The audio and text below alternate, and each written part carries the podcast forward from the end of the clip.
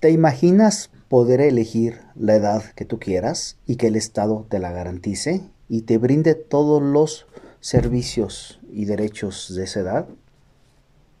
¿Aspirar a candidaturas indígenas sin ser indígena? ¿Participar en deportes en el sexo contrario? ¿Cárceles para personas no binarias? ¿Poligamia permitida? ¿Niños eligiendo género? cuáles son los temas pendientes de la autoascripción y el libre desarrollo de la personalidad.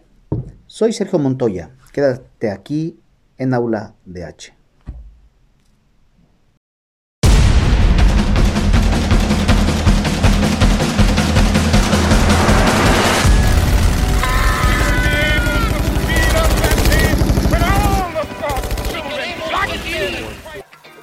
Aula DH un espacio creado para ti. Aquí debatimos todo lo que en verdad te importa sobre los temas actuales que involucran tus derechos.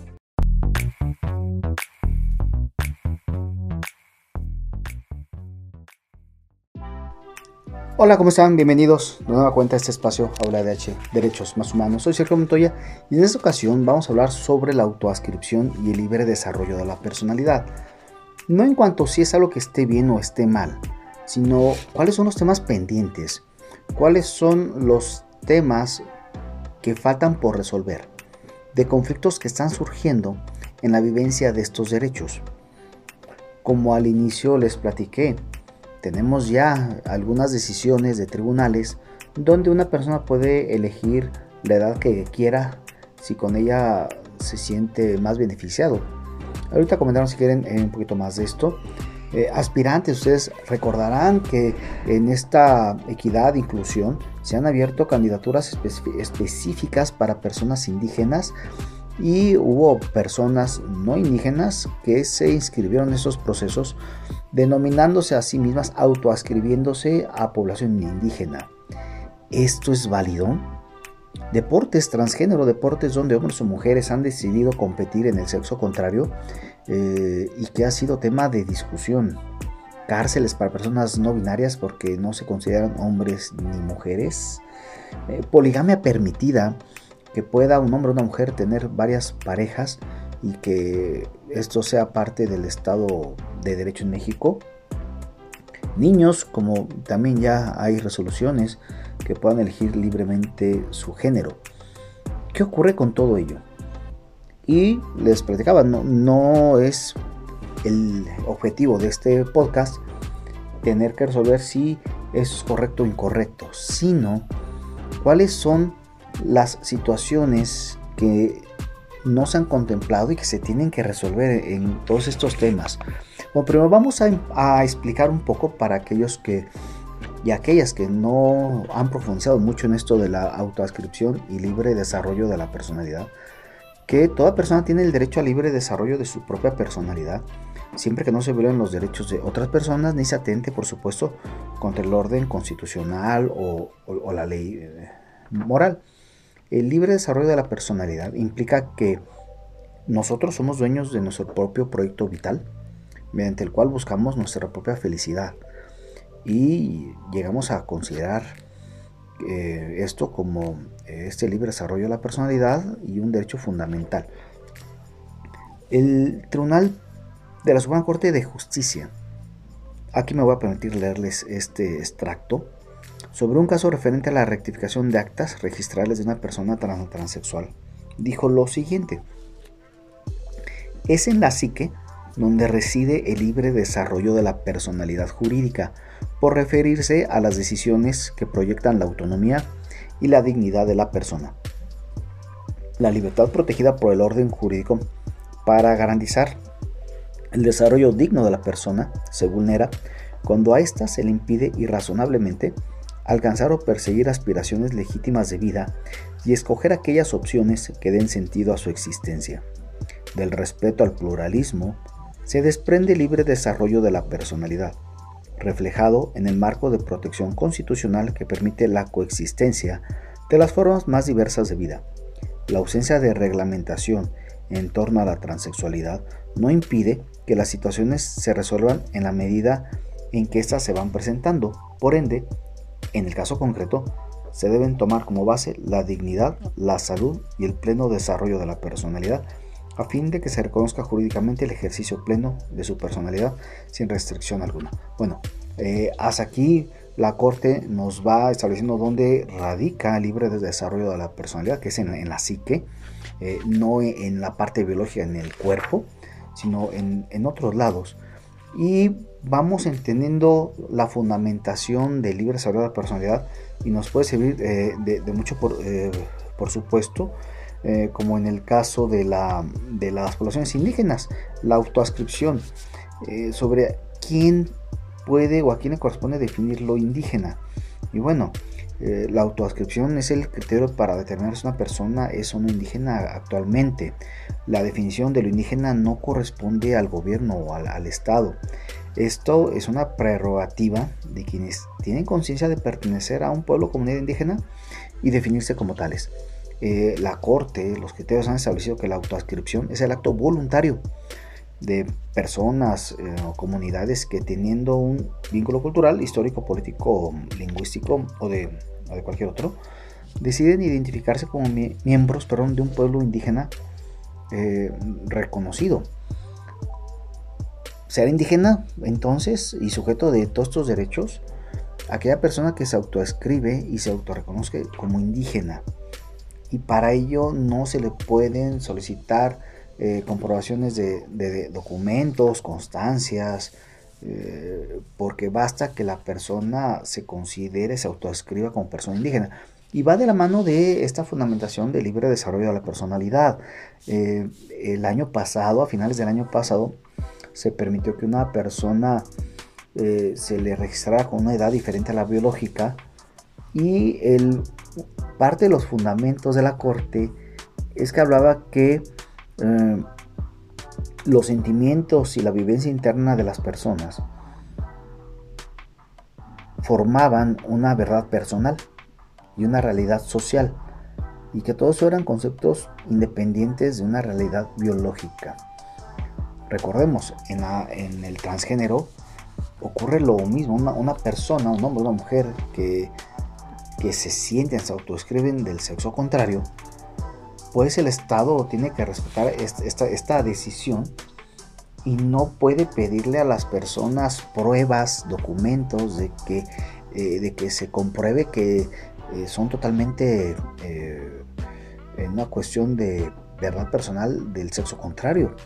Eso no se puede hacer. Las personas son libres de determinar si quieren ser hombres o ser mujeres y así se va fundamentando también la, eh, la, realidad de las personas indígenas, la autoascripción y como vimos también en la, en la, en la transedad, donde también eh, permitió que se diera eh, una, edad diferente a la, biológica. ¿Qué ocurre aquí entonces? Bueno, es que los fundamentos, y ese es un principio de, de derecho, las leyes, y eso es muy importante, las leyes son generales y son abstractas. Primero, ¿qué significa que son generales? Que son para todos. Ahora, ¿qué significa que sean abstractas? Abstractas es, que no son para un caso en específico. Los principios, eh, las fundamentaciones deben servir para todos los casos similares y punto. Y aquí es donde, eh, hay un, problema con la... ¿Cuál es el... No problema, ¿cuál es, ¿cuáles son los retos a resolver aquí? En todos estos temas? Bueno, pues que estas fundamentaciones, estos principios de libre autoascripción basado en un libre desarrollo de la personalidad, que radica en la psique, que es independiente de la realidad biológica, incluso del grupo al que se pertenezca en el sexo o en grupo social, como sería el pueblo indígena, eh, y que por tanto no hay que solicitar ninguna prueba de por qué se cambió, más que la persona lo quiera, pues plantea un piso en el cual se deben de resolver entonces todas las situaciones similares donde las personas se autoescriban de una eh, forma diferente eh, en ese respecto al libre desarrollo de la personalidad. Entonces, si bien en el criterio de la Corte en el que la transedad se justificó porque eh, si bien se había construido una, había un problema con las actas de nacimiento en este caso, si no me equivoco, eh, con fecha distinta y que eh, una persona había construido su identidad en base a una de ellas y había que, cambiarse. Justifica todo la Corte en esos principios de la autoascripción, pero después aquí sí pone eh, restricciones en el cual tenía que haber probado con estos documentos. Pero el problema no es ese, es el fundamento con el que lo hace, donde vuelve a hablar de una verdad individual, una realidad social. Eh, entonces nos remite obviamente al libre desarrollo de la personalidad. Entonces ni siquiera debió, bajo estas ideas no debe ni siquiera pedirles documentos a las personas. Eh, ¿Por qué? Miren, si yo soy una, una, una persona que no me siento hombre y quiero ser mujer, y el entorno me resulta, me causa problemas porque yo no me siento hombre, no me quiero decir como hombre, me provoca problemas, me quiero decir como mujer, trato de vestirme como mujer eh, y eso provoca burlas, provoca eh, problemas eh, en mi interior. todo esto además me provoca también una realidad social donde soy discriminado, donde no tengo acceso a ciertas cosas por porque me lo niegan en el servicio público, en lo privado, y por tanto eh, yo quiero ser mujer. ¿En qué cambia eso? Pongo aquí un ejemplo. Yo soy un hombre de 50 años, desempleado. Al poner en mi... Yo me siento, yo me siento y me he mantenido, creo que me mantengo, es un ejemplo, como alguien con una salud y un físico de unos 30 años. Y una agilidad mental y demás. Pero tengo 50, esa es mi realidad biológica pero esa realidad biológica me impide eh, que me den empleo porque todas las vacantes y los contratantes, pues por supuesto en la mayoría de los lugares no prefieren a personas de 50 años o más. Y además, eh, por una razón estoy sin pareja y cuando me meto a aplicaciones, no sé, tal vez de Tinder, esta famosa aplicación, y pongo mi edad de 50 años, aunque tal vez físicamente no parezca de 50, pues eso también me limita en mis relaciones sentimentales. Entonces, ¿qué tenemos aquí? que eh, eh, mi, realidad biológica está afectando mi acceso al trabajo, a relaciones sentimentales y por tanto a una vida plena, a una, vida digna. Entonces, eso pudiera bastar para que eh, me autorizaran cambiar mi edad legal en lugar de 50 a 30. Y así como en las personas transgénero se cambia en sus actas de nacimiento también el sexo, pues que si se puede cambiar eso, ¿por qué no se puede cambiar la edad? ¿Cómo se tendrían que resolver esta situación, estas situaciones? Más adelante en otros podcasts podremos profundizar en cada uno de estos temas. Eh, los pueblos indígenas, los criterios eran que cualquiera que cualquier persona que se considere indígena, pues es indígena. Pero ¿qué pasa cuando se dan los, eh, las candidaturas políticas, donde tiene que haber una cuota de personas indígenas y personas que no lo son? Se postulan como parte de un pueblo indígena. Y salen las poblaciones indígenas y, la oposición y el pueblo a decir, él o ella no es indígena, no es cierto, él es de la ciudad. A ver, regresamos al tema que les dije yo, las leyes son generales y abstractas y los principios son para todos.